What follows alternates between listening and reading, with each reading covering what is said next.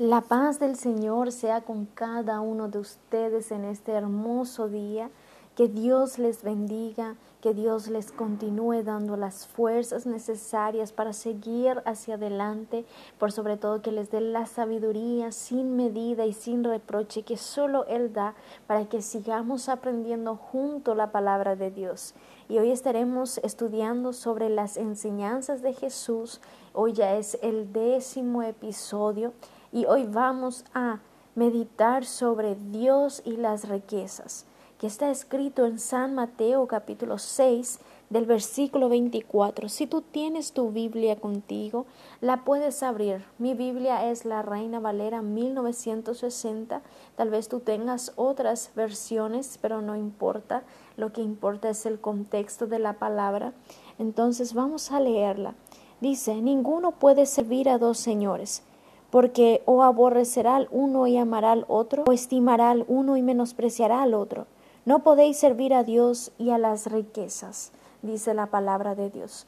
El Señor Jesucristo es muy claro respecto a este tema. Él dice, nadie puede servir a dos señores. No se puede servir a Dios y a las riquezas. Entonces, tal vez te vas a preguntar, ¿es pecado tener riqueza?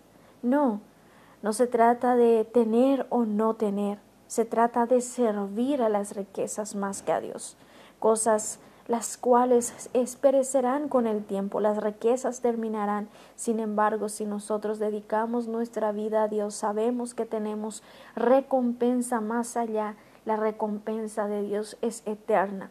Nuestro servicio a Dios tendrá un fruto eterno en nuestras vidas. Sin embargo, si nosotros tenemos eh, servimos a las riquezas más que a Dios, sabemos que vendrán cosas que no nos agradan. Un ejemplo de esto también quiero darles es aquel joven rico que está en San Marcos capítulo 10, 17, 22. Aquel joven rico que quería heredar la vida eterna, pero amaba demasiado a su riqueza, sus posesiones que al decirle el Señor Jesucristo que venda todo lo que tenía y lo diese a los pobres, él se afligió por esta palabra y se fue triste, dice la palabra, porque tenía muchas posesiones. Y otro ejemplo también les quiero dar sobre Bernabé. Bernabé, su historia está escrito en el libro de los apóstoles, capítulo 4, que dice que Bernabé tenía una heredad y la, y la vendió y trajo el precio y lo puso a los pies de los apóstoles. Vemos el primer ejemplo del joven rico que quería heredar la vida eterna, pero que amó más a sus riquezas, o sea, en otras palabras, sirvió a la riqueza. Y el otro ejemplo de Bernabé, que su nombre significa hijo de consolación, que fue puesto por los apóstoles mismos, porque su nombre, verdad, antiguamente era José, y lo vemos a él que tenía una heredad y la vendió y trajo al precio el precio y lo puso a los pies de los apóstoles. ¿Por qué? ¿Era obligación?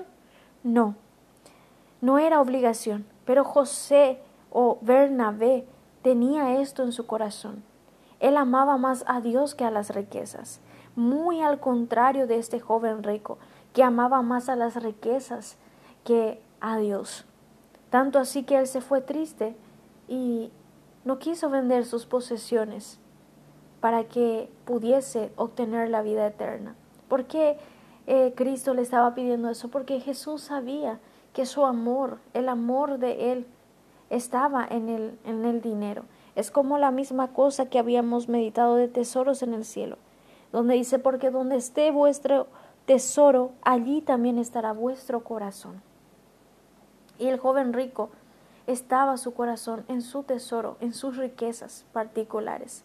Él quería la vida eterna, pero su amor era demasiado grande hacia las riquezas, que no había lugar para Dios en su corazón. Y sin embargo, Bernabé es, es totalmente diferente. Él tenía heredades, él tenía también riquezas, pero él la vendió y trajo y, la, y lo puso a los pies de los apóstoles. ¿Por qué? Porque él amaba más a Dios que a las riquezas. Él había encontrado el tesoro más preciado, que es la salvación. Él había encontrado al Salvador de su alma, que era Jesús. Y él quería estar al servicio del reino del Señor. Entonces él trae la heredad y la coloca a los pies de los apóstoles. Porque gracias ¿verdad? a los nuevos convertidos que que amaban más al Señor que a las riquezas, dice la palabra, que no había entre ellos ningún necesitado.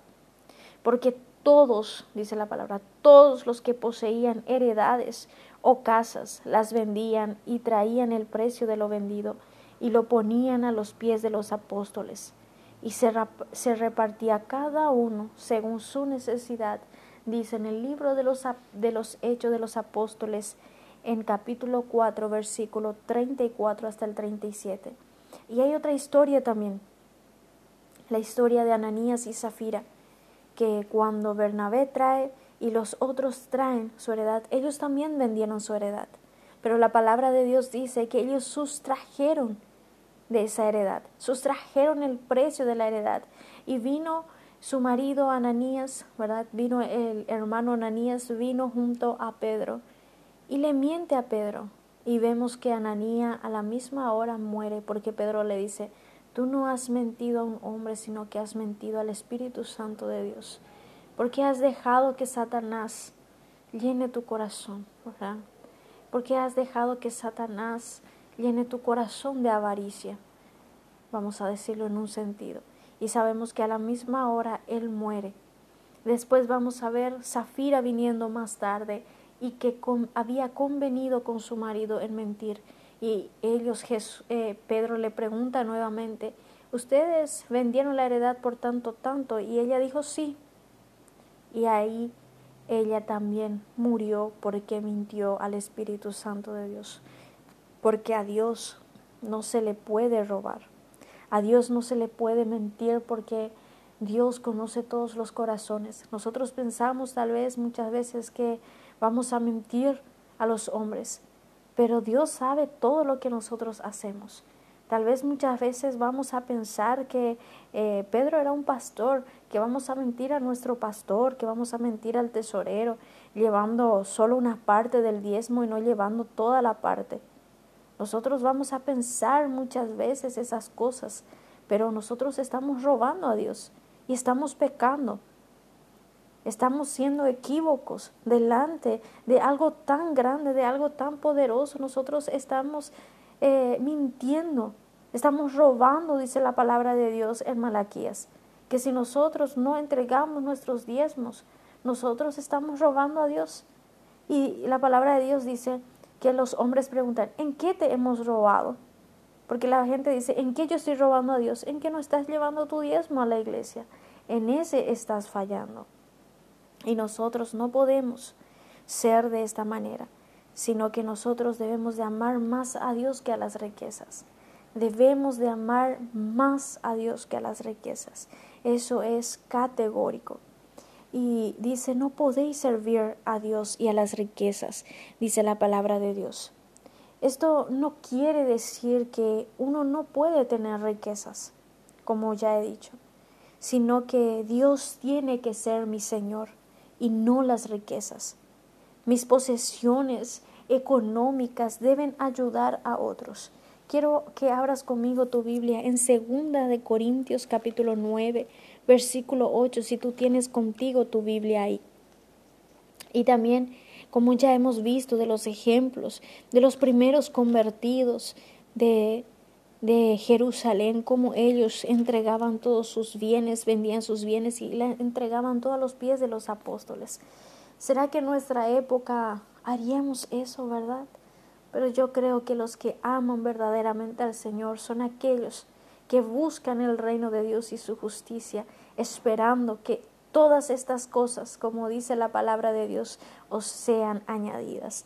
En el versículo 8 del capítulo 9 de Segunda de Corintios dice, y poderoso es Dios para hacer que abunde en vosotros toda gracia, a fin de que, teniendo siempre en todas las cosas todo lo suficiente, abundéis para toda buena obra. Y el versículo 9 dice, como está escrito, repartió, dio a los pobres, su justicia permanece para siempre. Y después el versículo 10 dice, y el que da semilla al que siembra y pan al que come, proveerá y multiplicará vuestra sementera y aumentará los frutos de vuestra justicia, para que estéis enriquecidos en todo, para toda liberalidad, la cual produce por medio de nosotros acción de gracias a Dios. Porque la administración de este servicio no solamente suple lo que a los santos falta, sino que también abunda en muchas acciones de gracias a Dios pues por la experiencia de esta administración glorifican a Dios por la obediencia que profesáis al Evangelio de Cristo y por la liberalidad de vuestra contribución para ellos y para todos. Asimismo, en la oración de ellos por vosotros, a quienes aman a causa de la superabundante gracia de Dios en vosotros. Gracias a Dios por su don inefable. ¿Qué don es este? La liberalidad, la generosidad la abundancia que Él mismo da, pero esta abundancia nosotros no, no atesoramos como si fuera solo nuestro, sino que repartimos con aquellos que necesitan. Nosotros ayudamos a las familias que necesitan. Cuando el Señor abunda en nuestras vidas, la cosa económica, las, en, la área, en el área material, nosotros compartimos con los necesitados. Esto es lo que la palabra nos está enseñando. Ellos dicen, a la obediencia al, Evangelio de Cristo. ¿Cuál es el Evangelio de Cristo? Es buenas nuevas de salvación. Y dentro de las buenas nuevas de salvación está el ayudar a otros. Porque Santiago dice en el libro de Santiago, si tú tienes tu Biblia la puedes abrir, libro de Santiago, dice la palabra de Dios que la fe sin obras es muerta, dice, ¿verdad? En el capítulo 2 del versículo 14 dice, Hermanos míos, ¿de qué aprovechará si alguno dice que tiene fe y no tiene obras? ¿Podrá la fe salvarles? Si un hermano o una hermana está desnudo y tiene necesidad del mantenimiento de cada día, y alguno de vosotros les dice, id en paz, calentaos y saciaos, pero no les dais las cosas que son necesarias para el cuerpo, ¿de qué aprovecha? O sea que aquí nos está llamando que nuestra fe tiene que producir obras. Y esto es la obediencia a Cristo, que la fe que nosotros profesamos en Cristo tiene que producir obras, obras buenas de caridad, de ayuda, de bendición a otro, de generosidad, de plantación en nuestra iglesia, plantación económica, ayuda económica en la obra, porque la obra de Dios se mantiene a través de las ofrendas y de los diezmos de los congregantes. Entonces, esto no es solo una obligación nuestra, sino que es una obediencia nuestra. Es una obediencia. Nosotros no podemos hacer estas cosas porque nos sentimos obligados. No, debe ser de todo corazón. Porque la palabra de Dios también dice que Dios ama al dador alegre. O sea que nosotros tenemos que dar con todo nuestro corazón. Nosotros debemos demostrar que nuestro amor no está en las riquezas, sino está en el amor hacia Dios. Y en el amor hacia Dios produce obras. Nuestra fe que profesamos en Cristo Jesús produce obras. Nuestra fe tiene obras, sino porque la fe sin obras es muerta, pero nosotros, nuestra fe produce obras. Y en este día quiero preguntarte, ¿dónde está tu, dónde está tu amor? ¿Está hacia Dios hacia las riquezas. Tu fe está produciendo obras o así como lo produjo el de Bernabé o tu fe tan solamente es fingida y así como lo de Ananías y Zafira que sustrajeron de la heredad y pensaron que Dios no iba a saber y no sabían que Dios es omnipotente, omnipresente y omnisciente. Se dejaron ser engañados por el enemigo de nuestras almas. Pero en este día quiero decirte que la palabra de Dios es viva, eficaz y verdadera, y más cortante que una espada de, dos filos, que penetra, dice la palabra de Dios, que penetra hasta partir el alma y el espíritu, las coyunturas y los tuétanos, y discierne los pensamientos y las intenciones del corazón. La palabra de Dios es lo que nos da el temor hacia Dios. es lo que nos ayuda para que seamos obedientes al, al Señor. En este día quiero decirte que Dios te dé la fuerza y la fortaleza para seguir aprendiendo. Por eso siempre digo que el Evangelio de Cristo, que los Evangelios de nuestro Señor Jesucristo, las enseñanzas de nuestro Señor Jesucristo, ella nos confrontan a nosotros mismos. Y esto es lo extraordinario, porque ella nos confronta para limpiarnos, para purificarnos, para mudar nuestra vida para bien. En este día que Dios te bendiga, sigue adelante aprendiendo de la palabra de Dios, poniéndola en práctica, porque también no podemos ser tan solamente oidores, sino hacedores de la palabra de Dios. Que Dios te bendiga en este día, los sueños de tu corazón vengan a ser revelados. Espera en el Señor. Si estás pasando una dificultad, espera en el tiempo de Dios. Espera que el Señor haga el milagro en tu vida. No te apresures, no te afanes, no busques en otro medio, sino que espera en el tiempo de Dios, que en su tiempo Él proveerá todo lo que necesitas. Y cuando Él provea, sé como los hermanos de la iglesia primitiva, sé como eh, los hermanos de Corintios, de Corintios, que ayudaban eh, a través de los bienes que ellos recibían y los hermanos que recibían de ellos los bendecían con acción de gracias por este don inefable de nuestro Dios, que solo Él da, que es la generosidad, que es la ayuda, la solidaridad, esta humanidad, esta obediencia al Evangelio de Cristo. Que Dios te bendiga en el nombre de Jesús. Amén y amén.